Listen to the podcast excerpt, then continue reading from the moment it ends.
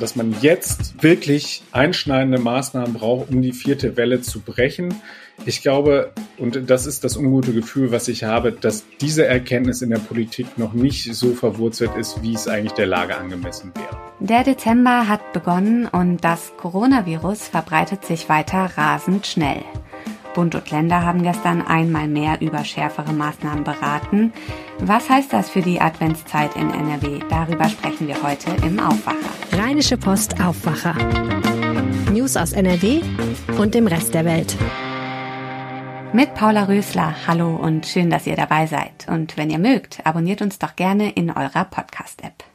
Wir starten mit den Meldungen aus unserer Landeshauptstadt von Antenne Düsseldorf. Hallo Paula, und äh, da hat uns über Nacht die Meldung erreicht, dass es in Düsseldorf jetzt einen bestätigten Fall der Omikron-Variante des Coronavirus gibt. Das ist eines unserer Themen. Dann ist die Zahl der Einbrüche stark zurückgegangen und wir haben Infos zum aktuellen Mietspiegel und auch noch gute Nachrichten von der DEG. Die Omikron-Variante des Coronavirus ist hier in Düsseldorf angekommen. Ein erster Fall konnte jetzt von der Virologie der Uniklinik nachgewiesen und damit bestätigt werden.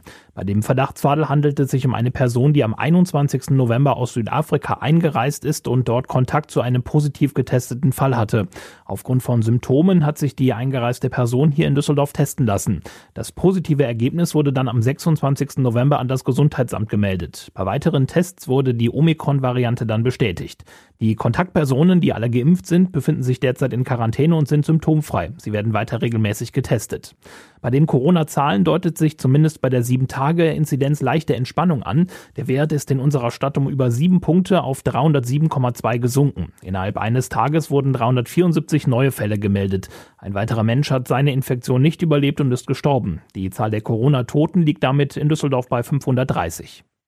Hier in Düsseldorf ist die Zahl der Einbrüche in diesem Jahr weiter deutlich zurückgegangen. Zwischen Januar und Ende Oktober gab es im Stadtgebiet knapp 640 Fälle. Das ist ein Rückgang von fast 40 Prozent im Vergleich zum Vorjahr. Die Polizei hat für den deutlichen Rückgang der Einbruchszahlen eine einfache Erklärung. Corona macht's möglich. Durch Homeoffice, Homeschooling und ein völlig verändertes Sozialverhalten wären die Düsseldorfer einfach deutlich häufiger zu Hause als in der Vergangenheit, hat uns ein Polizeisprecher gesagt.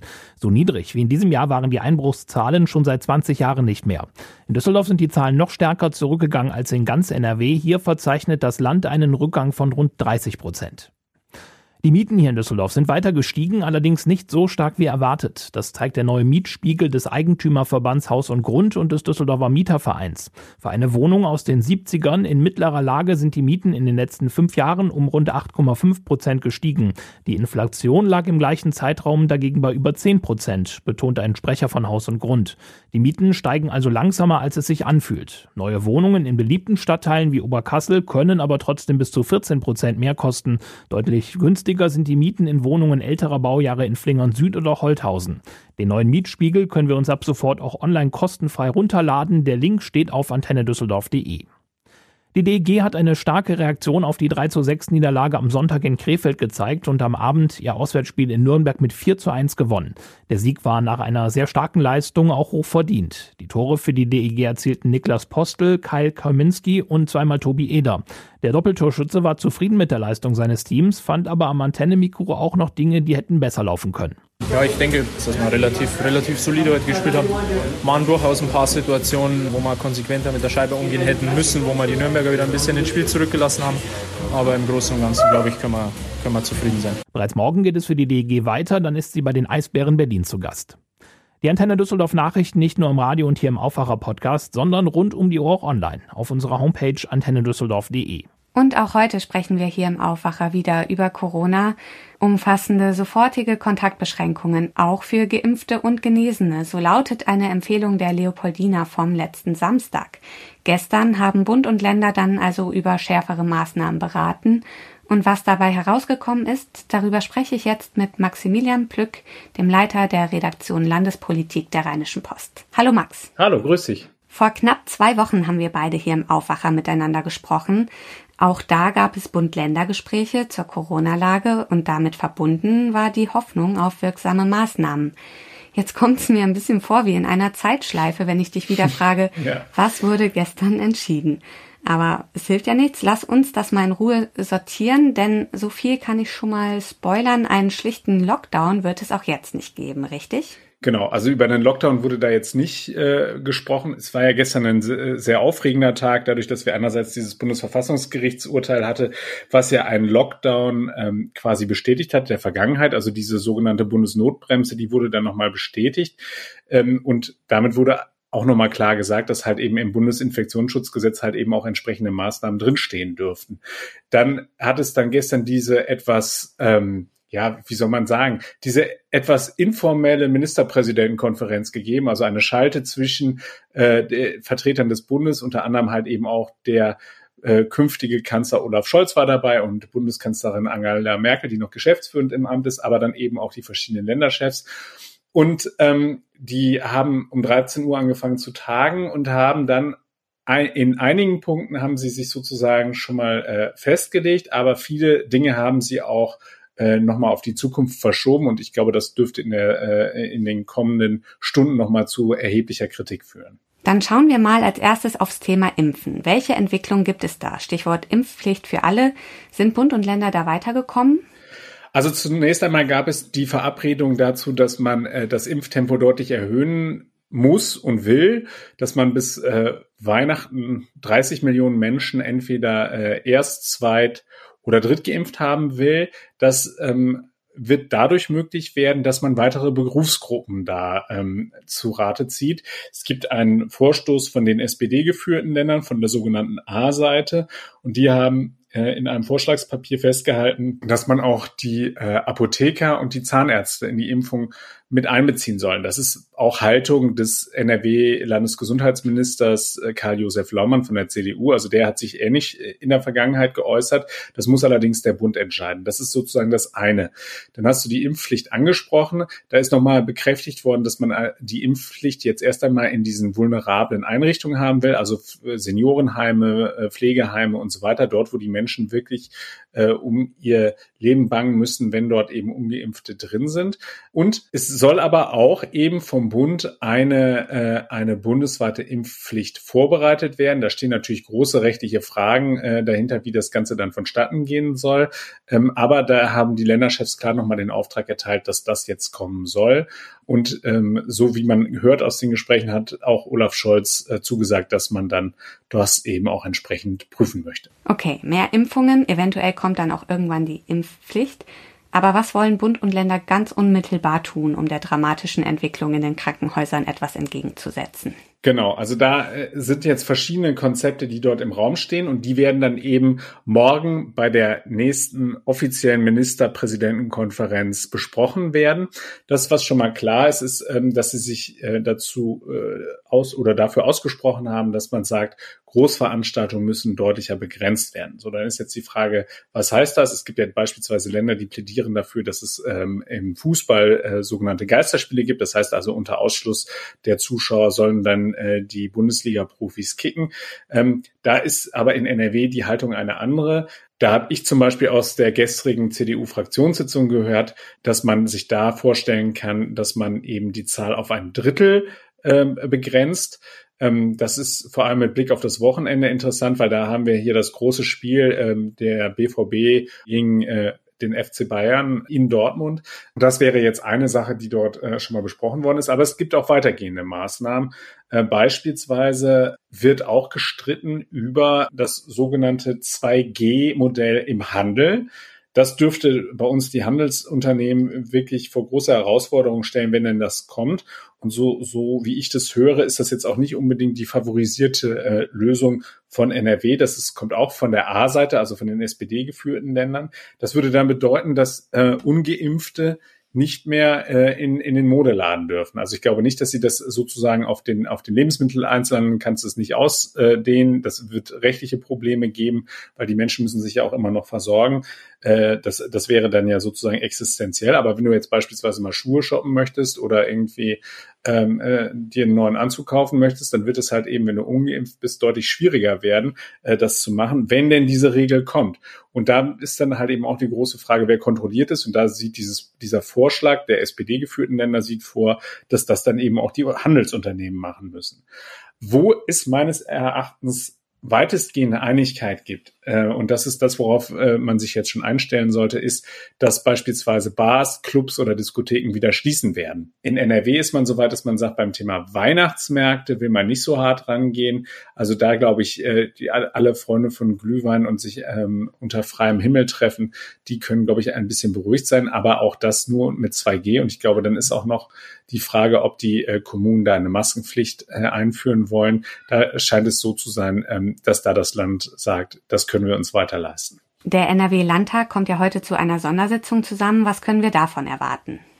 Also das äh, zeichnete sich heute schon massiv ab, das, was da beschlossen worden ist, sehr kritisch oder beziehungsweise die noch ausstehenden Beschlüsse, so muss man das ja am Ende des Tages sagen, äh, dass das kritisch gesehen wird, weil natürlich alle ähm, sich jetzt fragen, warum kommen die zusammen und dann schaffen sie es nicht sozusagen, die Maßnahmen zu beschließen, auch wenn sie dort stundenlang zusammengesessen haben, weil einfach ja natürlich diese Dringlichkeit jetzt im Raume steht. Jetzt muss man schnell handeln. Das hat beispielsweise auch die Chefin des Deutschen Gewerkschaftsbundes hier in NRW, Anja Weber, mir gesagt. Sie meinte eben, dass sie da völlig, völliges Unverständnis dafür hat, dass da immer weiter so gezögert wird. Da müsste jetzt dann wenigstens bei diesem Bund-Länder-Treff, bei diesem offiziellen Bund-Länder-Treff, das morgen stattfindet, müssten dann eben auch entsprechende Maßnahmen beschlossen werden. Aber ich glaube, dieser Wille ist tatsächlich da.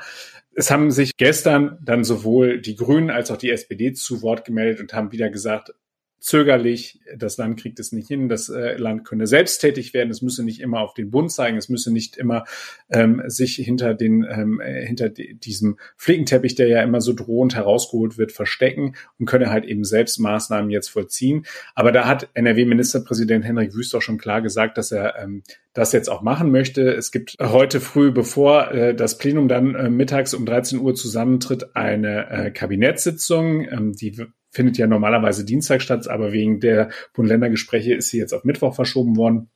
Und da werden dann Maßnahmen besprochen werden. Dabei wird unter anderem natürlich auch die äh, Wiedereinführung der Maskenpflicht im Unterricht eine Rolle spielen, äh, die ja ähm, schon verkündet worden ist von Frau Gebauer. Ähm, da, und dann eben diese weiteren Maßnahmen, äh, die da in Teilen jetzt schon aus der Fraktionssitzung rausgetröpfelt sind, die sich da abzeichnen. Und dann wird der äh, Ministerpräsident sich in den Landtag stellen, wird dann verkünden, was dann ähm, dort von der Landesregierung geplant ist und wird sich dann dort eben noch mal ein paar harte Worte von der Opposition gefallen lassen müssen, dass das alles jetzt erst kommt und dass es nicht schon viel früher eingeführt worden ist. Hendrik Wüst wurde vor zwei Wochen nicht müde zu betonen, dass NRW sich vor der Welle befindet. Besteht dieser Vorsprung nach wie vor?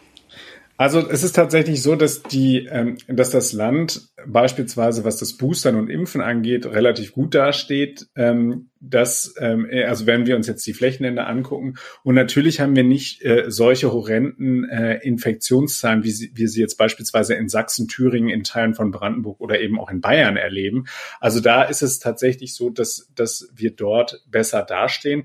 Aber es ist halt eben äh, bei Corona sehr perfide. Also das haben wir schon häufiger mal erlebt. Wir hatten beispielsweise am Anfang ähm, wahnsinnig hohe Zahlen in NRW, als wir äh, am Anfang der Corona-Pandemie standen und hier äh, in Gangelt Karneval gefeiert wurde und sich das dann halt eben zu einem Superspreader-Event ausgewachsen hat. Dann kamen die Reiserückkehrer aus den Skigebieten äh, vornehmlich dann wieder zurück nach Bayern. Dann verlagerte sich die Welle dahin. Also das ist alles sehr, sehr durchlässig und vor allem, wir stehen ja jetzt vor der Sondersituation, dass wir mit Omikron eine neue Virusmutation haben, die ähm, sich ja offensichtlich, soweit man das bislang beurteilen kann, deutlich äh, schneller ausbreitet als die sogenannte Delta-Variante, die sich ja schon deutlich schneller ausgebreitet hat als die Ursprungsvariante, also die möglicherweise hier demnächst auch dominant sein könnte. Und da weiß man noch relativ wenig. Da weiß man auch noch nicht, wie beispielsweise sich dort die Impfungen auswirken. Insofern, ähm, also es ist eine, es ist eine schwierige Situation. Und bei uns ist es tatsächlich auch so, dass in den Krankenhäusern die Situation jetzt offensichtlich doch angespannter ist. So ähm, berichten mir Teilnehmer der gestrigen Fraktionssitzung der CDU, dass beispielsweise sich dort auch Karl-Josef Laumann, der NRW-Gesundheitsminister, zu Wort gemeldet hat und dass der dabei hat auch schon anklingen lassen, äh, dass man in einigen Krankenhäusern jetzt schon wieder darüber spreche, dass man planbare Operationen verschieben müsse, um eben dort Kapazitäten freizuhalten, äh, damit man gerüstet ist für diejenigen, die dann da halt eben mit einer Corona-Infektion landen und die dann äh, ECMO brauchen, also die beatmet werden müssen müssen und so weiter. Also es ist ähm, so, man ist ein bisschen besser da als, äh, als äh, so manches andere Bundesland. Aber äh, dass die Situation bei uns angespannt ist, ich glaube, da äh, wird keiner irgendwie eine andere Einschätzung haben, es sei denn, er verschließt die Augen vor der Realität. Wie schätzt du die Lage ein? Das, was gestern auf den Weg gebracht worden ist, reicht das aus? Wir müssen jetzt wirklich abwarten, wie weitgehend die Maßnahmen sind, auf die sich die Länderchefs dann am Donnerstag einigen können. Es ist, es ist schwierig zu beurteilen. Ich glaube tatsächlich, dass grundsätzlich es richtig ist, dass man sagt, man erhöht den Druck auf die Ungeimpften, dass man da wirklich nochmal den einen oder anderen jetzt doch etwas nachdrücklicher in die richtige Richtung äh, drängen muss inwieweit wir es schaffen, jetzt mit den Maßnahmen, die da in Rede stehen, die vierte Welle zu brechen, wenn ich mir ansehe, dass weiterhin offensichtlich auch in NRW es geplant ist, dass die Leute halt eben ins Fußballstadion gehen und danach, wenn das Spiel zu Ende ist, werden sie ja nicht nach Hause gehen, sondern dann gehen sie halt eben auch in die Kneipen. Es könnte auch sein, dass es da halt eben auch eine Ausweichbewegung gibt, dass die Leute dann halt eben äh, versuchen werden, Rudel gucken in den Kneipen. Und ich bin mir da unsicher. Ich glaube, äh, am Ende des Tages, das, was ja sowohl die Leopoldina sagt, als auch ähm, was halt eben verschiedene Virologen vorher ja schon immer wieder gesagt haben, dass man jetzt wirklich einschneidende Maßnahmen braucht, um die vierte Welle zu brechen. Ich glaube, und das ist das ungute Gefühl, was ich habe, dass diese Erkenntnis in der Politik noch nicht so verwurzelt ist, wie es eigentlich der Lage angemessen wäre. Maximilian Plück war das mit aktuellen Entwicklungen und Einschätzungen zur Corona-Lage. Danke, Max. Sehr gerne. Und auf diese Meldungen möchten wir euch auch aufmerksam machen.